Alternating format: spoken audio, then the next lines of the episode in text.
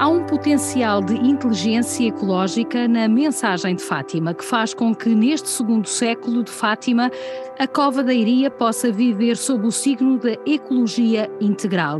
Roubo as palavras à minha convidada deste podcast Fátima no século XXI. A partir um, de uma ligação entre os documentos fundamentais da Igreja sobre a paz, a justiça e a ecologia, desde julho de 1915 com o Papa Bento XV até aos nossos dias com o Papa Francisco, Isabel Varanda já estudou a forte ligação entre a mensagem de Fátima e os temas da paz, da justiça, do perdão e do coração, numa perspectiva de ecologia integral. Isabel Varanda, professora da Faculdade de Teologia da Universidade Católica Portuguesa, considera de resto a ecologia um território educativo de intervenção prioritária e reafirma que a emergência climática, diante da qual não bastam discursos pontuais ou manifestações de angústia, mas requer sim a ação de todos. Muito obrigada por ter aceito o convite do Santuário para esta conversa, há muito adiada, é bom que se diga, já ouvi dizer que a vocação e a missão histórica do Santuário de Fátima no século XXI poderia passar por ser um centro de estudos das interseções entre a mensagem, a paz e a ecologia. Mantém esta mesma convicção e como traçaria este caminho? Muito boa tarde, Carmen Rodeio, e saúdo esta oportunidade e agradeço a oportunidade eh, que me dá de me exprimir um pouco e agradeço também este enquadramento que acaba de fazer, eh, com algumas ideias que eu já avancei em, em etapas anteriores que me ajudam certamente, eh, mas eh, espero poder, neste diálogo agora que começamos, tendo subjacente aquilo que acabou de contextualizar, que eu possa acrescentar algo de novo e que contribua de facto para o evoluir da minha própria reflexão.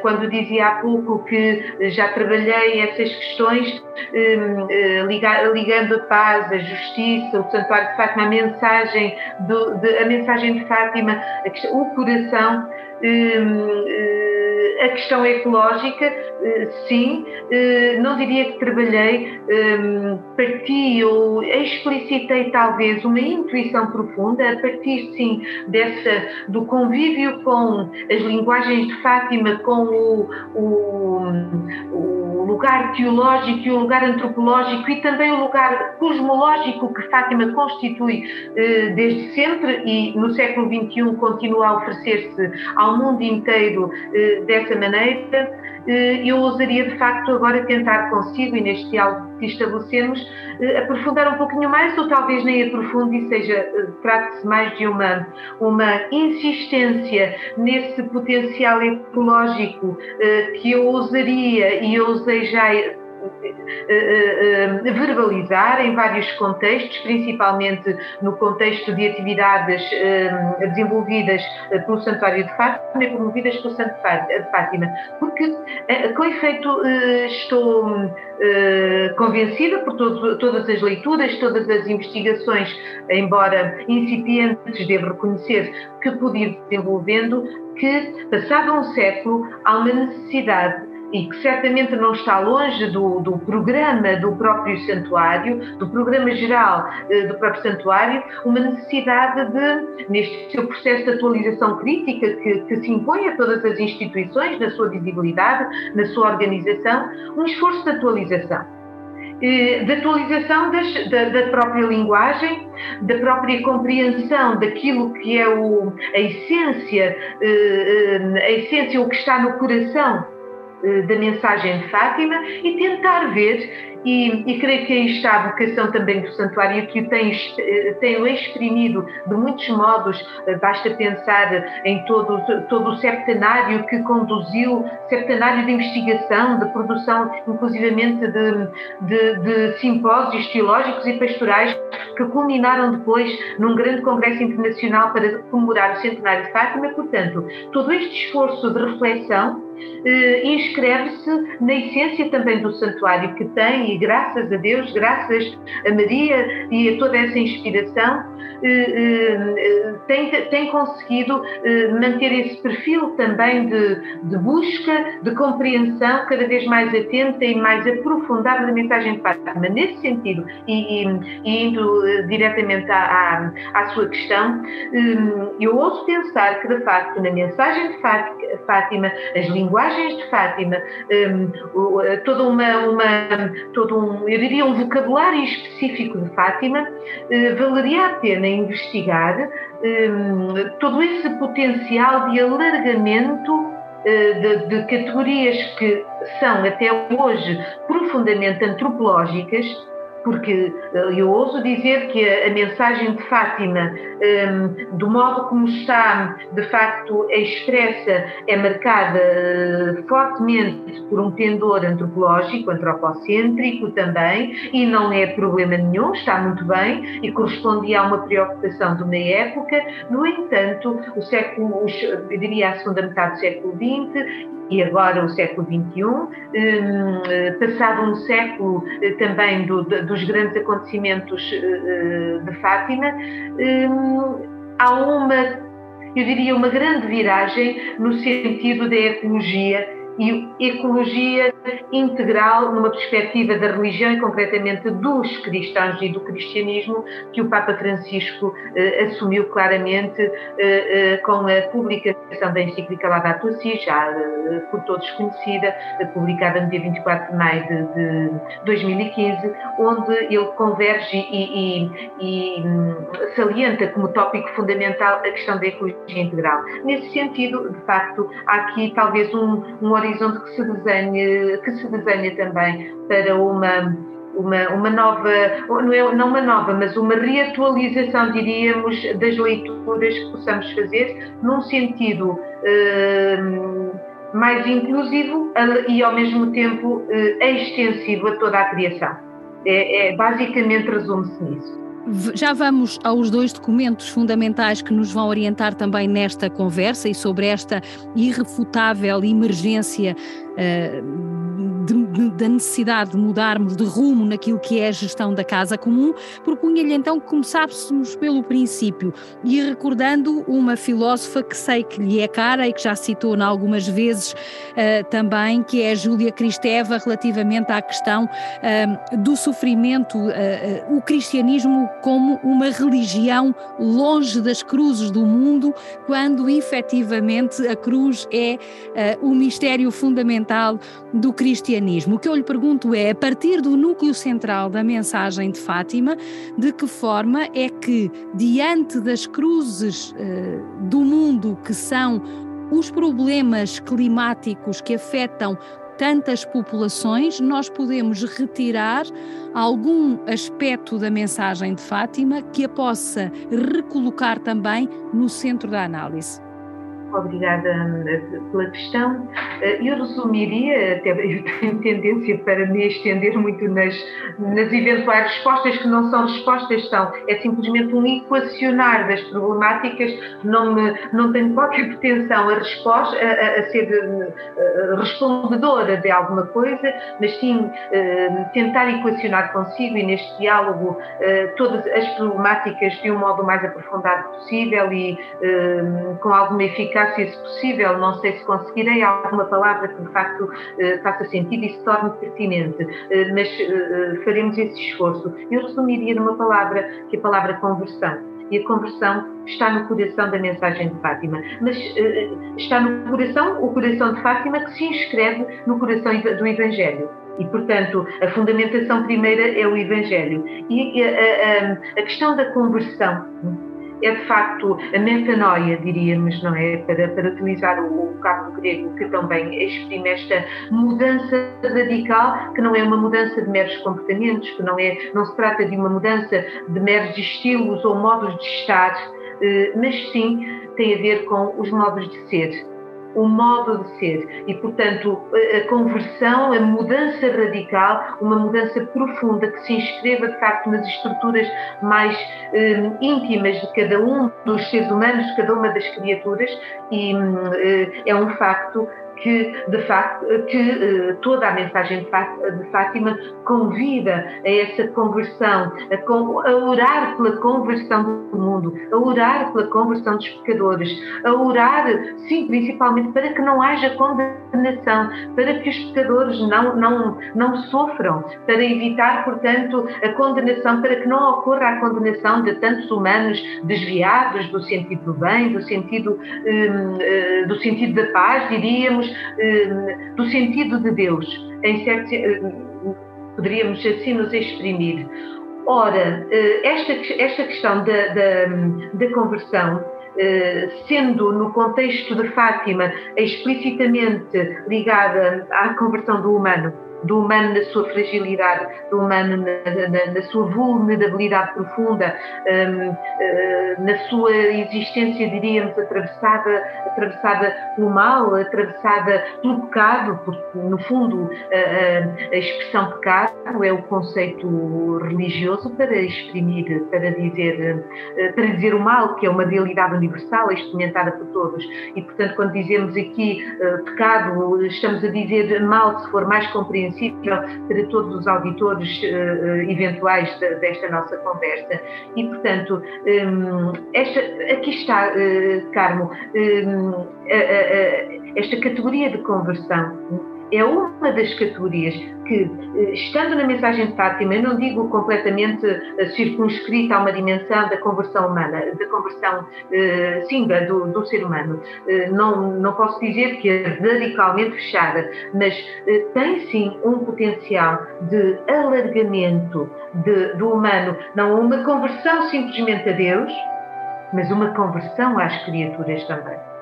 E é curioso notar que Santo Agostinho falava do pecado sendo como, eh, como sendo, um, de algum modo, a conversão a Deus e ao mesmo tempo a aversão às criaturas, como se as, as estas, estes dois amores não fossem compagináveis. E é fascinante chegar ao século XXI e percebermos, e agora sim, e lermos até com carinho tudo aquilo que o passado nos trouxe, mas agora lemos com outros olhos, com outras competências que fomos adquirindo e naturalmente ao longo dos séculos, ao longo dos dois milénios, eh, mais ou menos, que, que, que nos precedem, e, e, vamos percebendo um, que afinal.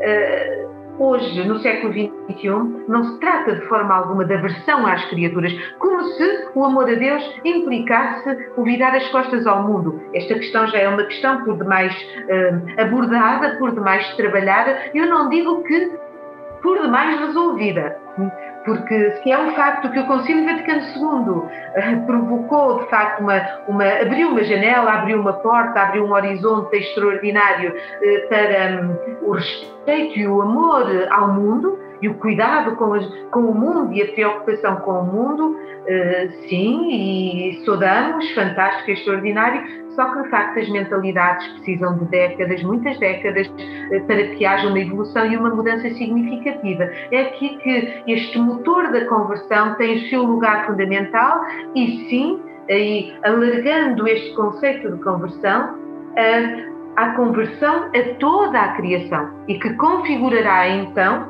em função dessa conversão e não de uma mera de nos deixarmos afetar de, de um modo meramente superficial, sem conversão, de facto, não desenvolveremos uma empatia para com as outras criaturas. Eu diria quase uma empatia cordial, e se me permite ainda estender só mais um segundo, Sim. Eh, uma empatia cordial ver, portanto, uma empatia que se gera no, no coração também e que, mais uma vez, repare, poderia ligar-nos com esse coração imaculado de Maria. Está a ver? O meu coração imaculado, esse meu coração imaculado será o teu refúgio.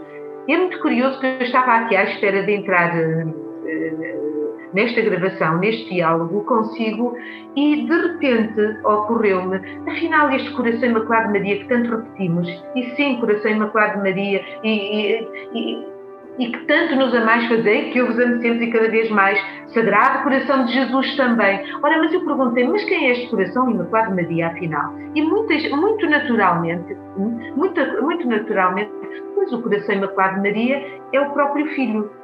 E, e, e aí é o próprio, o próprio Filho, é o próprio Jesus.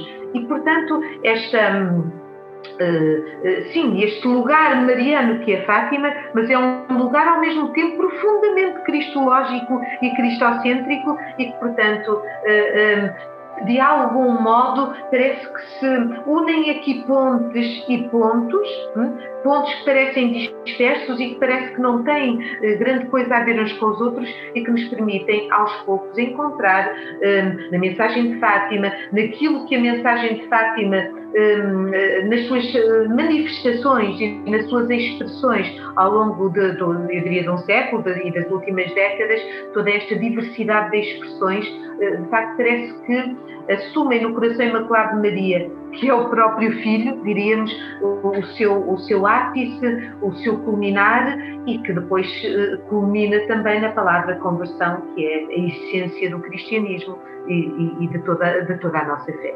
De resto, há 100 anos Nossa Senhora pediu-nos essa conversão, mas só nos veio lembrar dessa necessidade.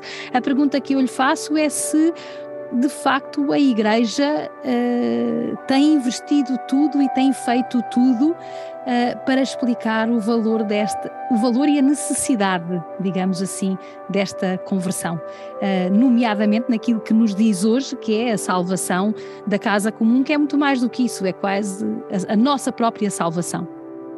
Olha, Carmo, hum, eu não sei, eu não sei se a palavra ou esse verbo, ou se a Igreja uh, explica ou não explica, ou se tem alguma coisa a explicar.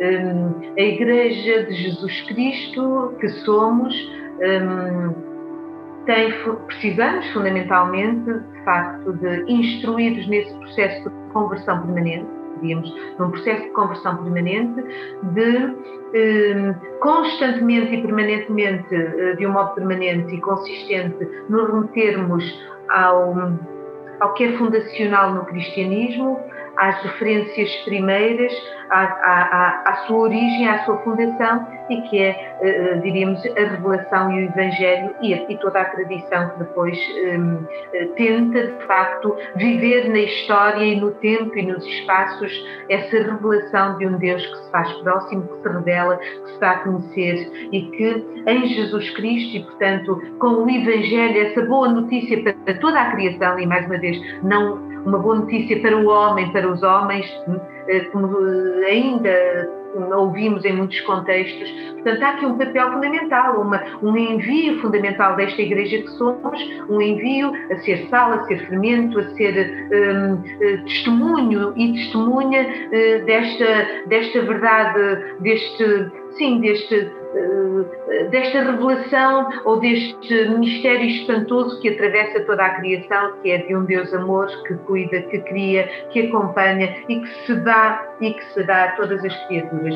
Ora, eh, nesta perspectiva, eu ousaria dizer que sim, a Igreja tem feito aquilo que consegue fazer, aquilo que pode fazer e, portanto, eh, humildemente, com as dificuldades próprias dos tempos, das épocas, das circunstâncias circunstâncias um, e dos desafios que em cada tempo, com cada tempo é confrontada, mas diríamos certamente uh, que o desafio continua uh, persistente e continua de um modo muito incisivo, uh, dado que, ousaríamos dizer, há milhões de cristãos no mundo. Sim, era possível, de facto, que o rosto da Igreja fosse um rosto mais convertido, hum, eh, mais eh, um rosto que, que, que, testemunhasse de facto a alegria do Evangelho, eh, um rosto credível, um rosto um, sedutor, eu ousaria dizer, que testemunhasse uma alegria de vida, um sentido ou sentidos profundos que se tornasse de facto chamativo, apelativo para que outros tivessem inclusivamente a curiosidade o que é isso de ser Igreja de Jesus Cristo? Porque é que eles são assim? O facto é que, eh, na realidade, muito pouca gente se interessa já, eh, principalmente, ousaríamos dizer, as, gerações mais jovens, inclusivamente, eh, há fossos terríveis que se cavam entre toda uma visibilidade institucional da Igreja, toda uma mensagem também, mesmo espiritual e pastoral, que a Igreja, na sua visibilidade institucional, tenta e se esforça tremendamente por por, por, por desenvolver, mas não tenho a certeza que estejamos a conseguir a linguagem adequada, a coerência que é necessária e a transparência também que é necessária, sendo realmente uma Igreja de Jesus Cristo imagem de Deus. Aliás, instrumentos não nos faltam, não é? Instrumentos não nos faltam para isso, desde logo o Evangelho, uh, mas para além disso também os próprios instrumentos do magistério, digamos assim, em que somos convidados a esse processo de conversão permanente, a essa proximidade, uh, que deveriam ser suficientes quase para ultrapassar problemas exógenos como são a secularização. Sim, eh, sim, voltamos sempre, e talvez eu aqui me torne um pouquinho redundante naquilo que digo e peço perdão por isso, peço desculpa, mas eh, volto novamente à questão fundamental que é o processo de conversão permanente. Ou seja, um, sem uh, talvez uh, uh, o peso institucional da Igreja e as estruturas pesadas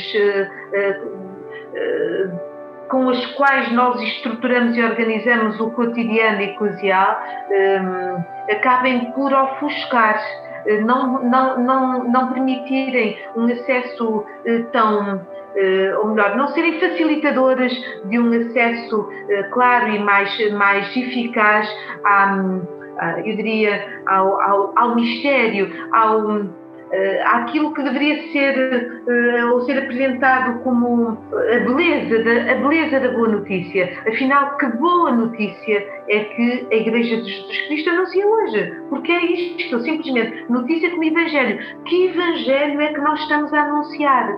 Ou, ou estamos nós de tal forma absorvidos, e aqui diria mesmo, por um mundanismo e aqui por um mundanismo excessivo, exacerbado e, e, e, também inclusivamente validado por muitos de nós, eclesialmente falando, é? Hum, e portanto um mundanismo assim validado e que nos uh, uh, ofusca de algum modo uh, este potencial espantoso que se mantém com uma atualidade ofuscante, eu diria, do Evangelho de Jesus Cristo e que é o próprio Jesus Cristo. Esta é a essência do cristianismo. A essência do cristianismo é Cristo, não é mais nada. Essa é a essência do cristianismo. Agora sim, depois há um esforço tremendo da Igreja que tem de ser como a presença desse Cristo no mundo. Mas é a presença desse Cristo no mundo. E este tem de ser sempre, desde ontem como hoje e como sempre, o, o critério o critério da vida eclesial, o critério da vida do cristão é Cristo. E, e tudo o resto deveremos, de facto, passar no crivo do Evangelho, passar no crivo deste pilar fundamental, desta pedra angular, diríamos, da nossa vocação, da nossa presença no, no mundo, da nossa própria vida individualmente falando, da, da, vida de cada um dos crentes, da vida da Igreja também como comunidade. Um, mas, de facto, eh, estamos a perder o pé, e não sou eu que estou aqui a fazer um diagnóstico, todos nós sabemos, não vale a pena escondermos, uh, tentarmos esconder o sol com a peneira, nem ninguém tenta fazê-lo. Uh, é um facto, estamos num tempo de clarificação, mas é um tempo também de extrema dor, porque, uh, por um lado, se é verdade que dizemos com regularidade que das cinzas pode brotar uma grande fogueira e das cinzas renascerá a vida, eh, também não é tão garantido quanto isso. Também não é tão garantido quanto isso, porque experimentem, de facto, eh, das cinzas ainda eh, mornas, ou se me permitem a expressão, experimentem fazer luz e verão que não é, temos extremamente dolorosos pela frente. E, portanto, sim, o desafio é espantoso. Também temos, podemos testemunhar um tempo maravilhoso com desafios espantosos, assim nós tenhamos energia a coragem e a, a, solidariedade profunda e a empatia profunda hum, de nos unirmos uns aos outros, em vez de nos tornarmos inimigos uns dos outros e de virarmos as costas uns aos outros, mesmo eclesialmente falando. Uh, e, e, quando digo este virar costas uns aos outros, muitas vezes motivados por dinâmicas de medo. Parece que caímos em, em percepções um, que nos atemorizam que temos receio de nos tombarem em cima também e uh, uh, de sermos penalizados de algum modo pelos tempos de, de profundo, eu diria quase um crivo social, um crivo eh, mediático, um crivo eclesial, inclusivamente, eh, que nos coloca eventualmente ou pode colocar numa sensação de temor, eh, de medo, que não tem rigorosamente nada a ver com o cristianismo. Falta-nos humildade, talvez, ou devemos, não, digo que falta, peço desculpa, então devemos trabalhar muita humildade de, e isso vai nos libertar a humildade nos faz reconhecer de facto um, o tempo que temos, o tempo que somos, a realidade que vivemos e que testemunhamos e de uh, dizermos de facto não temos estado à altura. E quando dissermos isso, é um sinal positivíssimo, é tempo de uh, voltarmos de facto a anunciar essa luz e fazer brilhar a luz que é Cristo no mundo uhum. e que não cessará de brilhar, isso estamos cientes pela nossa fé e pela nossa convicção. Uhum. Falta-nos essa capacidade profética uh, também, não é? E tem-nos faltado, mas e nós hoje vivemos vários dilemas, aliás, o Papa Francisco tem-o dito várias vezes e dilo de uma forma muito clara na Fratelli Tutti e também o diz na, na, na própria Laudato Si, um, uh, e, e vivemos vários dilemas, mas um deles inequívoco é o de que vivemos um paradigma de proximidade a tudo e a todos, porque as novas tecnologias facilitam-na. Aliás, a prova disso é a gravação deste podcast em que a doutora Isabel Varanda está em Braga e eu estou em Fátima. Mas sendo próximos, não somos irmãos e temos uma enorme capacidade, incapacidade de nos oferecermos em absoluta liberdade uns aos outros, a dizer estamos aqui, a, a, tal empatia de que falava há pouco. Ora, entramos novamente no núcleo da mensagem de Fátima, quando Nossa Senhora pergunta aos pastorinhos: quereis oferecer-vos a Deus. E eles, de uma forma que certamente não conheciam, certamente não, uh, não tinham grandes estudos para saber se queriam ou não queriam, mas aceitaram o desafio em absoluta liberdade e fizeram numa forma humilde, para utilizar novamente uma palavra que expressou há pouco, numa forma simples, mas absolutamente uh, uh, uh, de oferta, quase gratuita. Este passo custa muito a dar-nos, a nós que vivemos tão agarradinhos às nossas coisas, tão agarradinhos ao nosso eu. É verdade, e obrigada por esse posicionamento que me ajuda um, eh, ainda a ver com mais carinho e com, com, eh, com mais clareza essa essa postura das crianças, dos pequenos pastorinhos. Eh, talvez tenhamos sim de aprender com as crianças ehm, essa liberdade. Será que as crianças não são muito mais livres eh, do que os adultos? depois eh, em fases posteriores do desenvolvimento pessoal e do desenvolvimento social e comunitário, etc, etc. De facto, há aí uma, há na, na atitude de abertura, sim, de abertura ao transcendente, da escuta possível, hum? a visão possível, uma visão que crê, sim, eh, de, de possibilidade de relação. Só, só, só espíritos livres se deixam prender, diria. É? Só espíritos livres se deixam prender, porque, porque quando estamos presos já não há mais lugar, mais espaço para a liberdade. E, e portanto, é nessa liberdade que se deixa prender que ocorre de facto a revelação profunda, intuições extraordinárias, eu diria, do segredo da vida. E aí sim, e, e sempre me fascinou a, a, toda, toda, todas as dinâmicas ligadas com uh, os pastorinhos uh, Francisco Jacinto e Lúcia, sempre me seduziu imenso e me fascinou essa perspectiva, de, essa. Um, natural abertura, natural uh, tranquilidade e serenidade uh, para com o outro, para com, mesmo para com o transcendente, uh, que depois se exprime de um modo muito concreto na preocupação com o outro próximo. Alguém que está doente, o medo de que alguém se, vá para o inferno, então temos de rezar por essa pessoa para que não seja condenada, para que não vá para o inferno, temos de rezar muito pela conversão do mundo, pela conversão da Rússia, para, pela paz no mundo. Ou seja, é, Estamos aqui, de facto, no coração desta solidariedade profunda um, com todas as criaturas e com todas as realidades do mundo, uh, expressa ou ilustrada de um modo tão, tão, tão brilhante uh, no, no, modo como os pastorinhos se relacionaram entre eles e com a abertura ao transcendente e aos, aos acontecimentos de Fátima.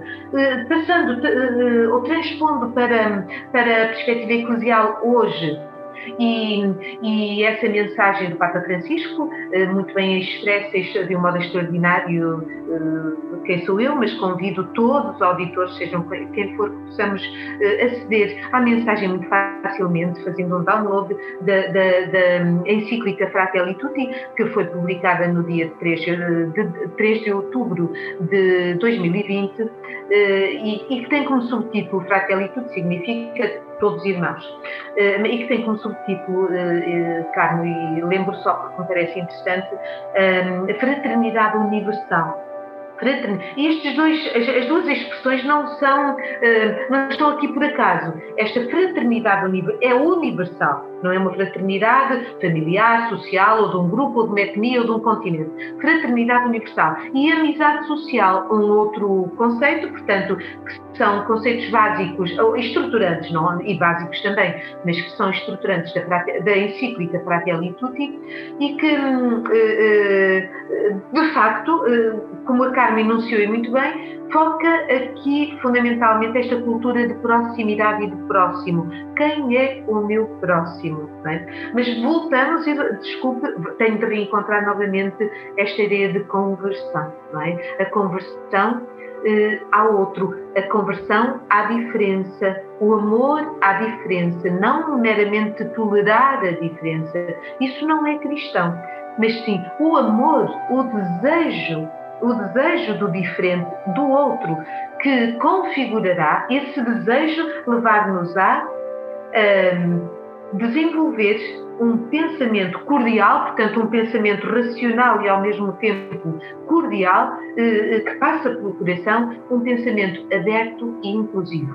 E isto eh, tenho repetido muitas vezes ehm, nos últimos tempos, este, eu diria, este pensamento assim, carecemos profundamente, e a Igreja de Jesus Cristo também, e a Igreja em Portugal também, carecemos profundamente de um pensamento aberto e inclusivo. E isso não cai do céu assim feito, e, e não, temos de o trabalhar, temos de, hum, de facto, dar-lhe prioridade.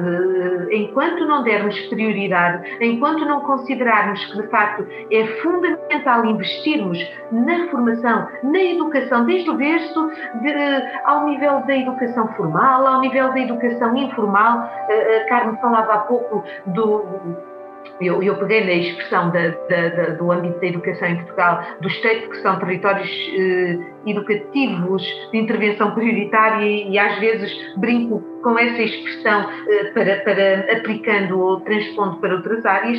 Sim, eh, eclesialmente, a questão da eh, deste pensamento aberto e inclusivo eclesialmente e, e diria de um modo alertado eh, em toda a sociedade, eh, torna-se nos tempos que correm, eh, eu diria, fundamental, carece de prioridade e não se decreta.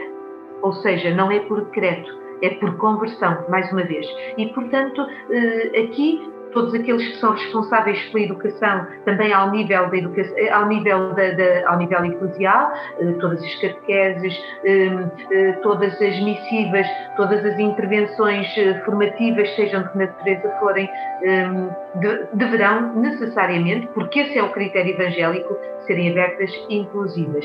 E com isto afastei-me de facto da questão dessa proximidade.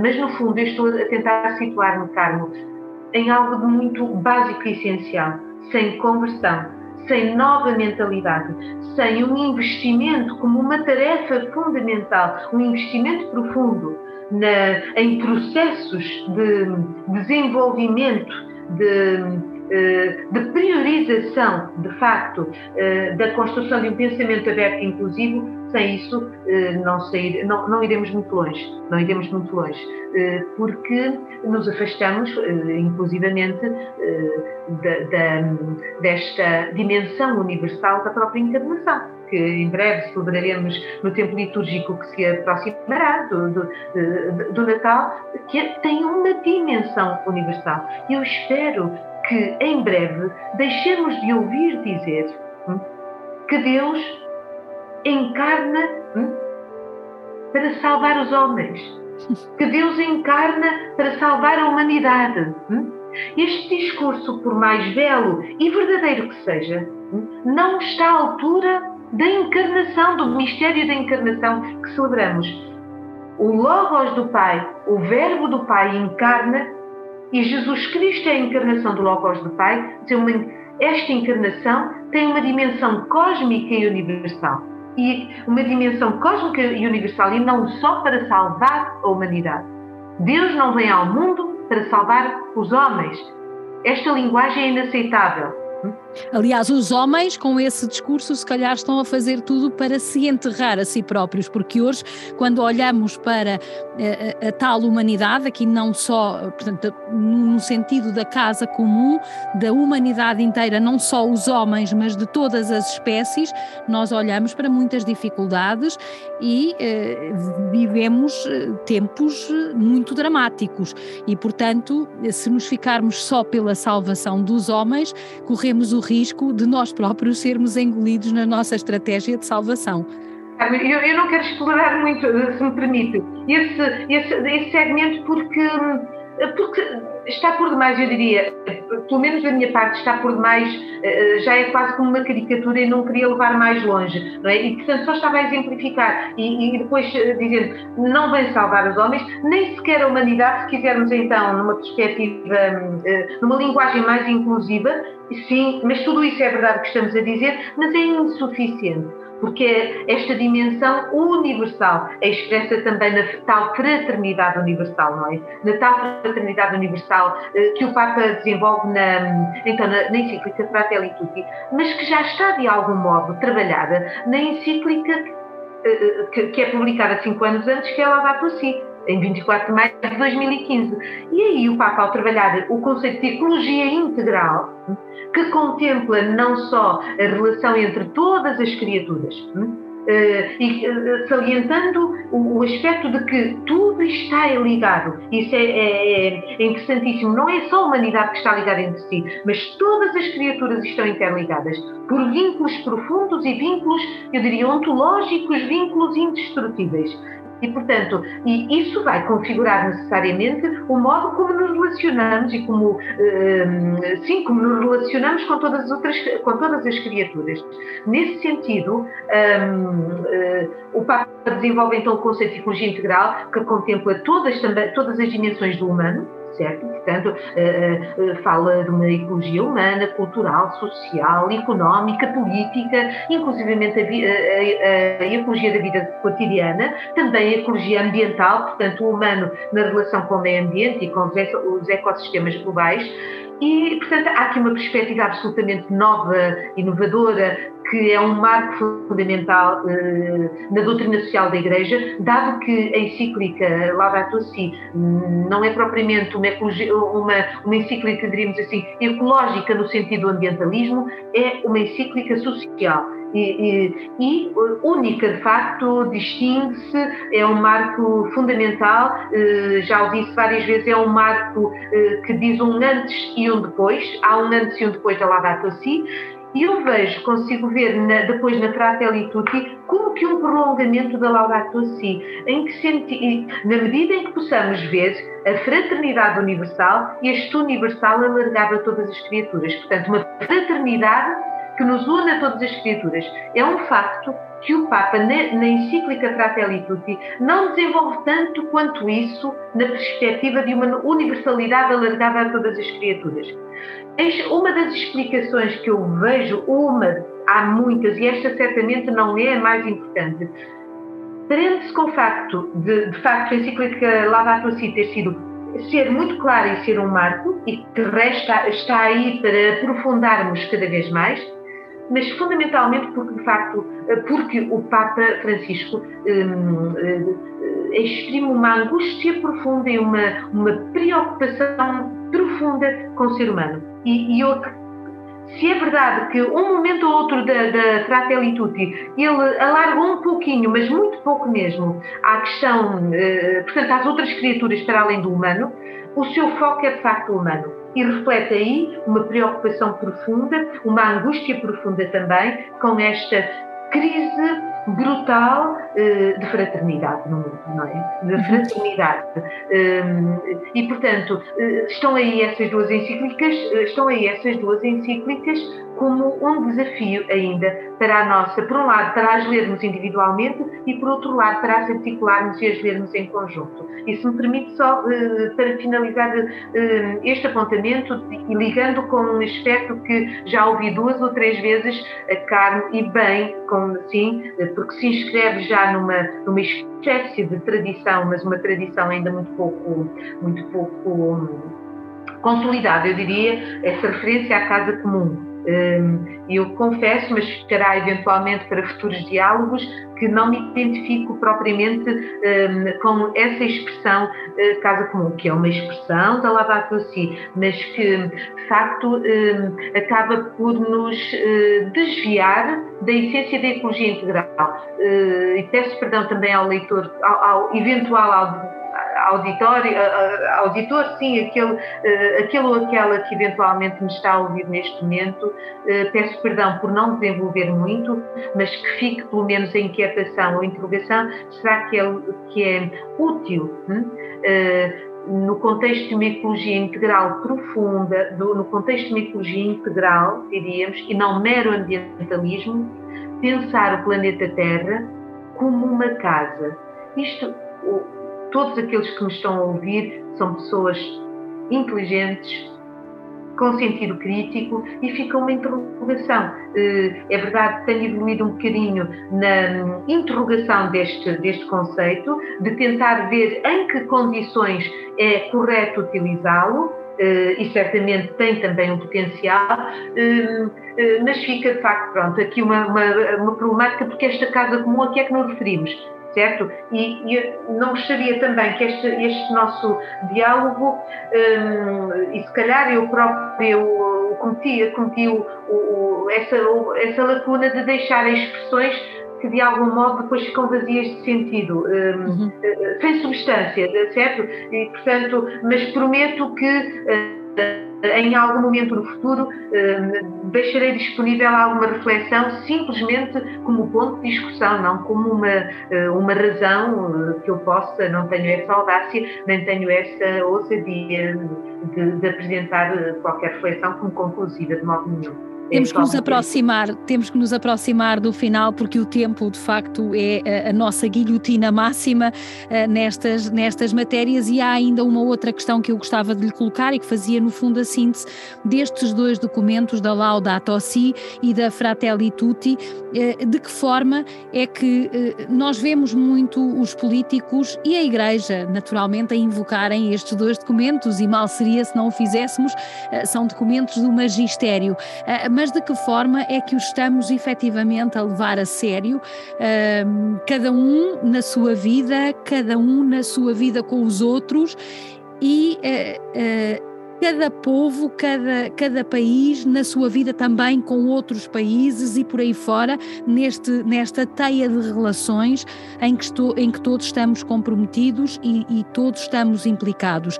De que forma é que há de facto uma convergência efetiva para além do discurso, para além da disposição das agendas mundiais para levar aquilo que nos é proposto desta, nesta ecologia integral, nesta para pegar nos três conceitos essenciais das duas encíclicas, a ecologia integral por um lado na Laudato Si, a amizade social e a fraternidade universal na Fratelli Tutti. Obrigada, Carmo, mas é uma questão que monumental, não é? E muito, muito, muito vasta. Hum, eu tentarei uh, simplesmente dar alguns elementos que ajudem um, a pontualizar, a, pontualizar uh, a reflexão.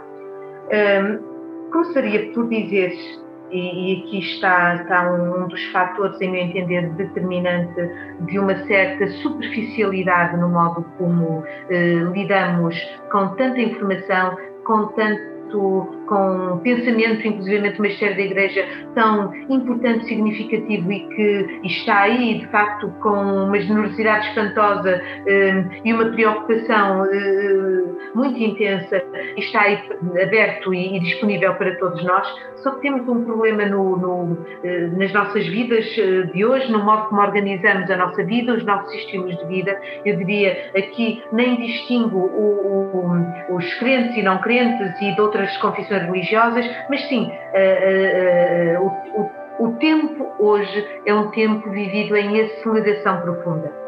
E esta aceleração, profunda dos nossos ritmos, eh, inclusivamente violentando os nossos ritmos biológicos, a nossa vida torna-se um inferno de velocidade. Uma velocidade furiosa, quase evocando aí títulos de, de, de, de, filmes, que é uma velocidade furiosa que nos destrói e que nos faz voar sobre as coisas.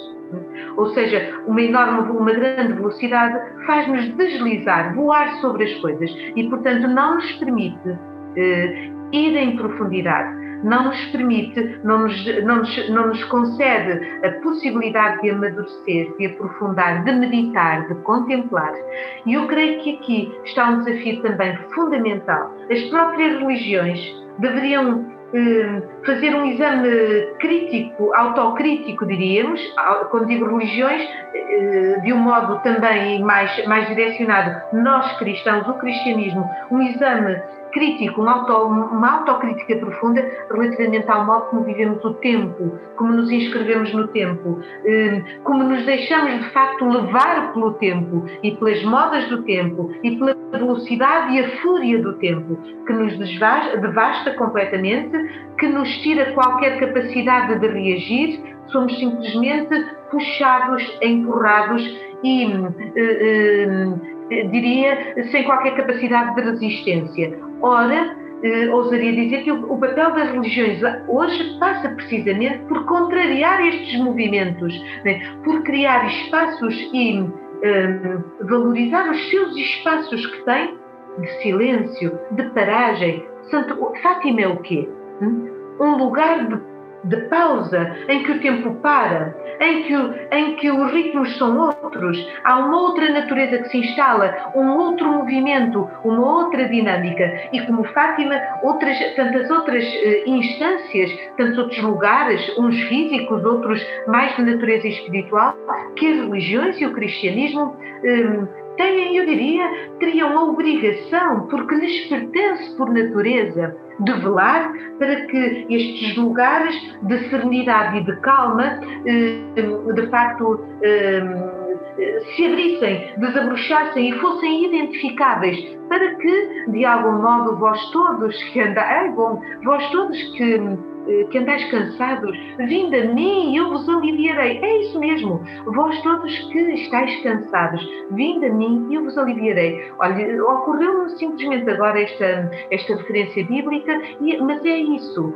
Eh, é, é mensagem para o Santuário de Fátima, é mensagem para a Igreja de Jesus Cristo, é, é mensagem eh, para todas as religiões, diríamos também, e é mensagem para cada um de nós. Tu que andas cansado, vem até mim e eu te aliviarei criar estes, ou melhor, identificar estes espaços e que eles sejam identificáveis por aquele que busca sossego e busca repouso. Porque eles podem existir, mas o acesso até eles muitas vezes não está facilitado, eh, não está reconhecido, reconhecido, reconhecido perdão, e identificado. E, portanto, talvez seja aí sim num mundo marcado pela dor, pela guerra, pela incerteza profunda eh, quanto ao nosso futuro próximo, diríamos, eh, que a Igreja de Jesus Cristo em Portugal, e falando da nossa realidade, possa de facto tornar mais legíveis, mais visíveis esses espaços uh, que permitam contrariar uh, a velocidade furiosa do tempo e a velocidade furiosa do mundo, que não, não, é, não tem a mínima compaixão com os ritmos humanos, com os ritmos da fraternidade, com os ritmos da amizade social, pessoal, inclusivamente familiar. E, portanto, talvez devamos começar por alguma coisa, não temos receitas, as próprias agendas mundiais poderão sim inspirar-se na medida que consigam ver. Lá está. É? Há uma visibilidade que é necessário também encontrar, deixar transparecer. E este é o desafio para a Igreja, este é o desafio para o Santuário de Fátima. Tornar-se transparente, diríamos. Uma transparência que permita que, por esse mundo fora, de facto, tão transparente como o próprio Cristo. Hum? Eh, como, tão transparente como o Evangelho, a imagem desse, desse Evangelho. Por que o Evangelho continua a ser sedutor pelo mundo fora? Hum? É o Evangelho. Não depois, não aquele padre, não aquele papa, não aquele. Sim, por mais, por mais simpatia que possa existir. Pode haver até um, uma entronização daquele bispo, daquele sacerdote, com certeza. Mas isso cai tudo. Conforme se levanta num altar, num trono, também cai e, e no esquecimento e no anonimato. Mas o Evangelho de Jesus Cristo resiste resiste a todas essas uh, investidas uh, da destruição, do caos. E porquê? É a grande questão, não é? Porque é a grande questão. Não é feitura humana, é obra de Deus. É o mistério de Deus que continua a atravessar o mundo e a, a atravessar a nossa realidade. Portanto, Carmo, deixava essa mensagem, sim, que a Igreja de Jesus Cristo hoje eh, consiga ser para o mundo esse lugar de luz, lugar de repouso para as nossas ansiedades, para as nossas dores, para os nossos sofrimentos. E aí sim descobriremos o sentido da fraternidade, descobriremos aí o sentido da empatia profunda com toda a criação, do amor ao mundo, inclusivamente, mas na medida em que tenhamos tempo hum, e lugares favoráveis que permitam, que proporcionem lugares físicos, insisto novamente, e lugares também espirituais, simplesmente, lugares humanos eh, que, eh, que, que, se proporcionem, que sejam facilitadores dessa, desse repouso, dessa, eh, dessa tranquilidade, dessa serenidade e desse acolhimento, que nos sintamos acolhidos, que nos sintamos amados, que haja lugar para, para o amor, para a fraternidade, para a descoberta, não de meros eh, meras encíclicas, meros textos, por mais fabulosos que sejam, mas sim, na prática, experimentarmos o que é a transparência do Evangelho eh, no mundo de hoje, no século XXI e vivermos como cristãos uh, à imagem e semelhança do Criador. Muito obrigada uh, por ter estado à conversa connosco. Estivemos à conversa com Isabel Varanda, professora da Faculdade de Teologia da Universidade Católica Portuguesa. Nem lembrei isto a meio da nossa conversa, uh, tal era a atenção com que estava a conversarmos as duas. além de professora da Universidade Católica Portuguesa, também tem outras docências noutras faculdades e institutos de pesquisa e investigação falámos da mensagem de Fátima, da forma como vivemos o cristianismo, do mistério de Deus e de que forma Fátima pode ajudar a este entendimento. Voltamos para o mês que vem.